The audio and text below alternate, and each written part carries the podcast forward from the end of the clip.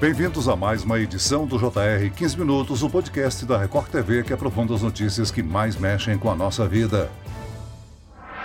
Exclusivo. O Jornal da Record investigou os números da violência contra as mulheres nos últimos 10 anos no estado de São Paulo. Os dados são assustadores. Foram mais de 290 mil boletins de ocorrência de crimes deste tipo. A cada quatro horas, uma mulher é vítima de violência no Brasil, de acordo com dados da Rede de Observatórios da Segurança. Em 2022, foram mais de 2.400 casos registrados, sendo que quase 500 foram feminicídios. A cada dia, mais de uma mulher morre apenas por ser mulher.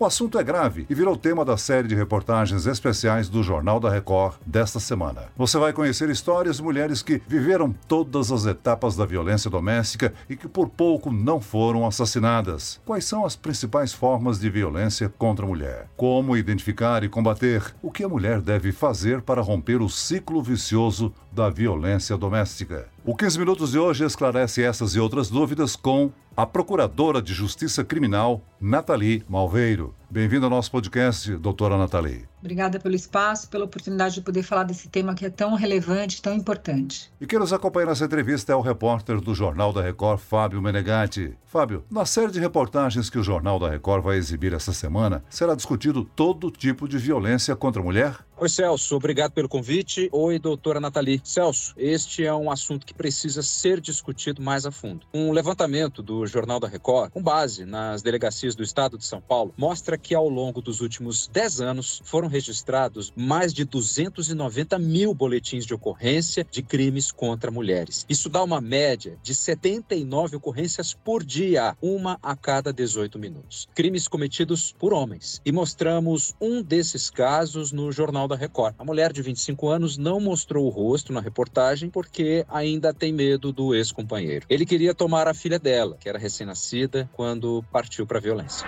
Com ela no colo, segurando com um braço, me deu um soco no peito. E quando ele foi para levar ela, que eu segurei ele no braço, que ele gritava que ele não ia levar minha filha, foi onde ele me deu uma cotovelada no olho e uma na boca. Foi assustador, eu achei que eu ia perder minha filha naquele momento. Doutora Nathalie, ela já era vítima de constantes agressões, só que de uma outra forma. Afinal, quando falamos em violência contra a mulher, pensamos apenas em agressões físicas. No entanto, os tipos de violência praticados contra as mulheres não se resumem à lesão corporal, né, doutora? Exatamente. A própria Lei Maria da Penha, quando ela veio, ela já trouxe essa ideia de que a violência contra a mulher, ela não se resume à violência física. Ela mesma traz outras formas de violência, ela não é, é taxativa né? Ou seja, aquele rol que a Lei Maria da Penha traz não é limitado, mas basicamente lá ela, a Lei Maria da Penha já prevê a violência física, a violência psicológica, a violência moral, a violência sexual e a violência patrimonial como formas de violência. Então é muito comum a gente encontrar mulheres que sofrem vários tipos de violência, mas como nunca foram agredidas fisicamente, nunca levaram um tapa, um soco, elas acham que não são vítimas de violência doméstica, quando na verdade elas são e às vezes essas outras violências são tão graves ou mais graves ainda do que a própria violência física. Doutora Nathalie, agora a violência contra a mulher costuma ter um ciclo que geralmente não começa imediatamente com a agressão física. Quais são os primeiros sinais que as mulheres devem observar? A violência contra a mulher, ela vem decorrente de um relacionamento abusivo, um relacionamento já complicado, né? Então a gente foi muito educada desde menina a valorizar situações de ciúme, situações de cuidado com a gente que nem sempre são efetivamente sinais de amor, né? Então é aquele cuidado em que o homem fala: "Ah, puxa, você volta tão tarde da escola, da faculdade, não é melhor você parar de estudar até uma hora em que você possa estudar durante o dia?" E a mulher mulher então abandona esse estudo, essa formação profissional. Ou então ela trabalha, mas ela não ganha muito e o homem fala: "Puxa, mas para você ganhar isso, não é melhor você ficar em casa cuidando da casa, né?" Ou então ele começa a implicar com a família, com amizades, amiga solteira, amiga divorciada, não gosta que ela frequente a igreja. O homem vai fazendo com que essa mulher vá se isolando do seu meio social, se isolando dos seus amigos, se isolando dos seus familiares, perdendo a sua autonomia financeira. E então aí, quando ela está nessa situação de isolamento, é que a violência começa a aumentar. Então a gente tem três fases no ciclo da violência. A gente tem a primeira fase, que é a fase das tensões, onde o casal começa a discutir, brigar, depois vem um momento da explosão dessa tensão. Então é o momento em que efetivamente ocorre a agressão física ou a ameaça ou as ofensas mais graves. E aí a mulher então fala que vai pedir ajuda, que ela vai se separar, que ela vai sair de casa, o homem se arrepende, pede perdão e o casal entra na fase da lua de mel, que é a terceira fase, em que então ele se arrepende e ela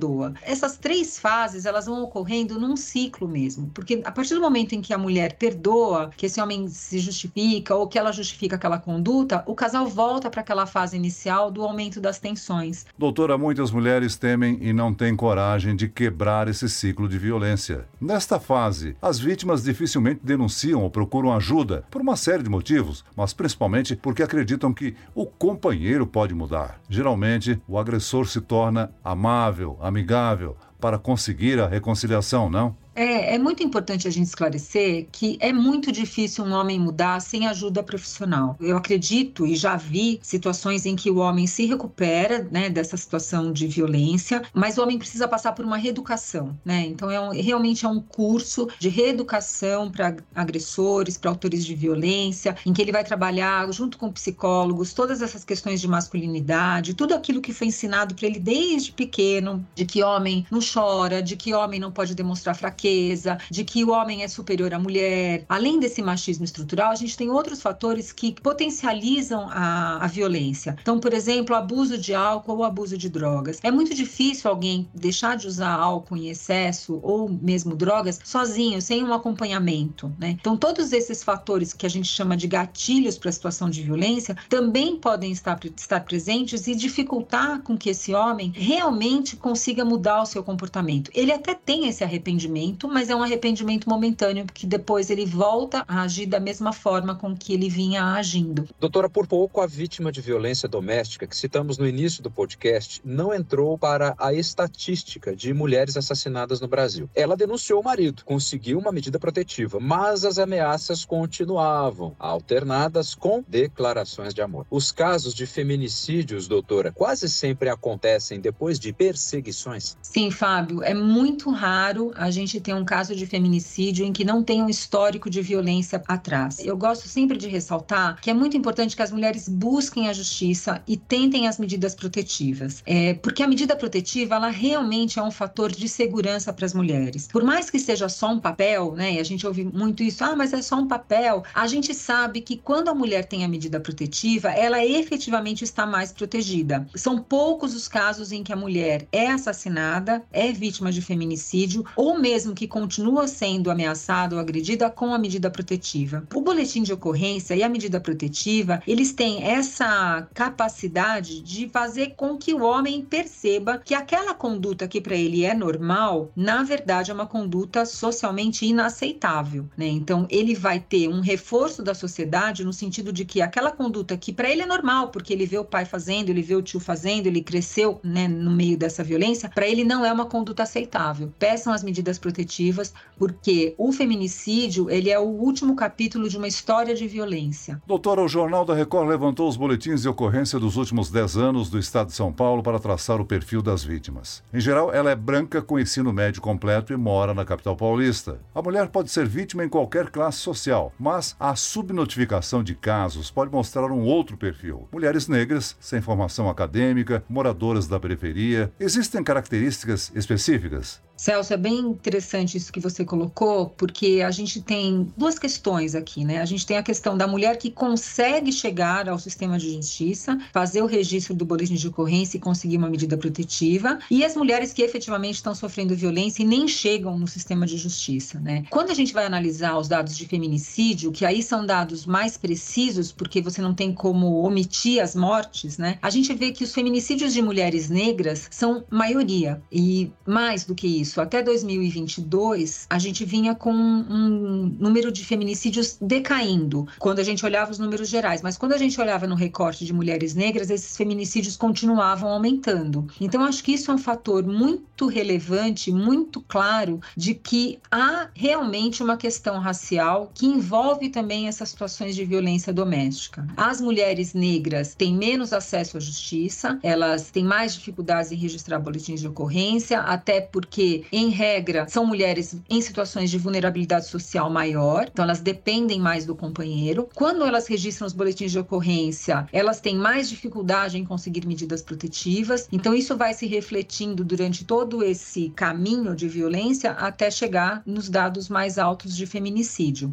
A gente, na Promotoria de Justiça do Enfrentamento à Violência Doméstica, já atendeu vítimas de todas as profissões, inclusive de promotoras de justiça. Ou seja, a violência atinge todo tipo de mulher. Você falou dos números, né, de boletins de ocorrência, isso é muito subnotificado, porque a gente sabe estatisticamente que as mulheres são agredidas em média 10 vezes até registrar a primeira vez o boletim de ocorrência. Então, só por aí a gente já vê que esses números são realmente muito maiores, os números reais são muito maiores do que esses números que a gente tem oficiais. Doutor, ainda de acordo com o levantamento, baseado nesses boletins de ocorrência, mais de 100 mil homens nesse tempo de 10 anos foram indiciados por violência contra a mulher. A maioria não declara cor, mas entre os que fazem predomina a cor branca. Geralmente eles estão desempregados ou são autônomos. É possível, doutora, traçar um perfil dos agressores? Olha, eu ouso dizer que não. Eu acho que a gente, inclusive esse é um mito, né, que eu acho que a gente tem que quebrar, porque o agressor da violência doméstica, ele não tem uma cara, né? Muitas vezes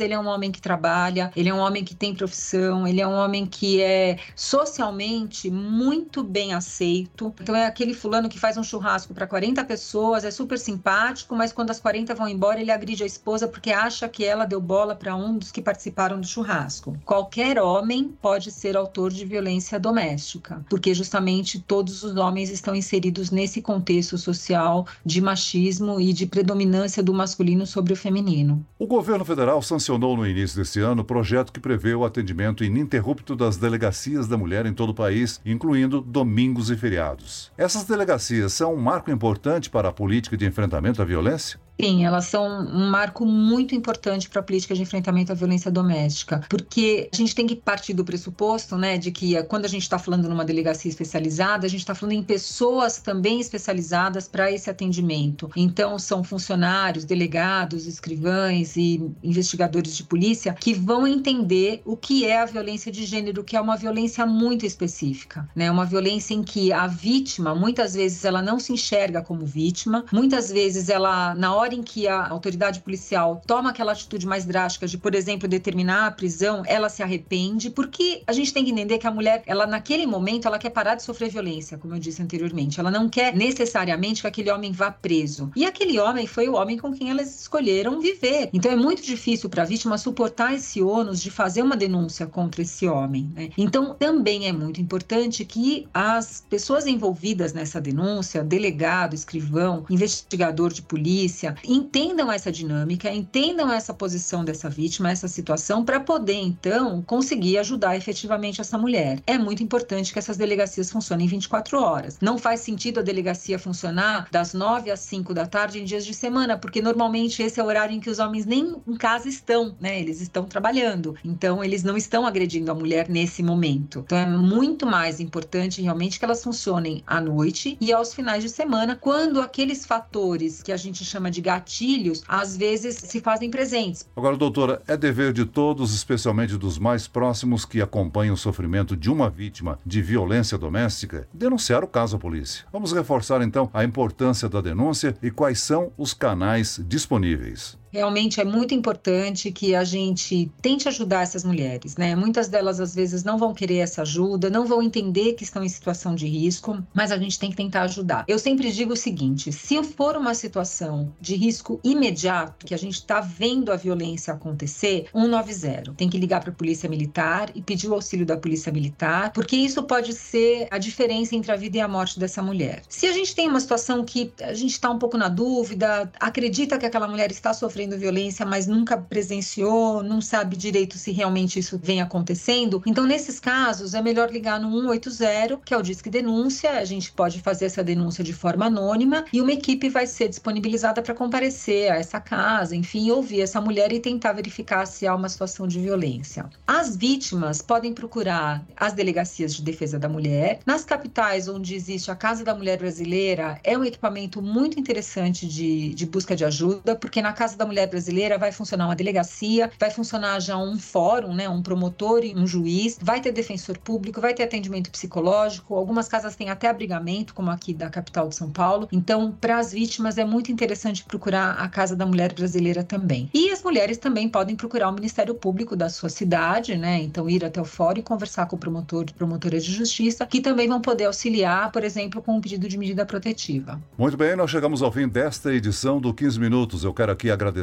a participação e as informações da Procuradora da Justiça Criminal, Nathalie Malveiro. Obrigada, Celso. Obrigada de novo pela oportunidade de poder falar no tema. E agradeço a presença do repórter do Jornal da Record, Fábio Menegatti. Obrigado, Fábio. Muito obrigado, até a próxima. Esse podcast contou com a produção de David Bezerra e dos estagiários Lucas Brito, Fernando Russo e Cátia Brazão. Sonoplastia de Marcos Vinícius. Coordenação de conteúdo, Edvaldo Nunes e Deni Almeida. Direção editorial, Tiago Contreira. Vice-presidente de jornalismo, Antônio Guerreiro. Você pode acompanhar o JR 15 Minutos no portal r7.com, nas redes sociais do Jornal da Record e nas principais plataformas de streaming. Eu, Celso Freitas, te aguardo no próximo episódio. Até amanhã.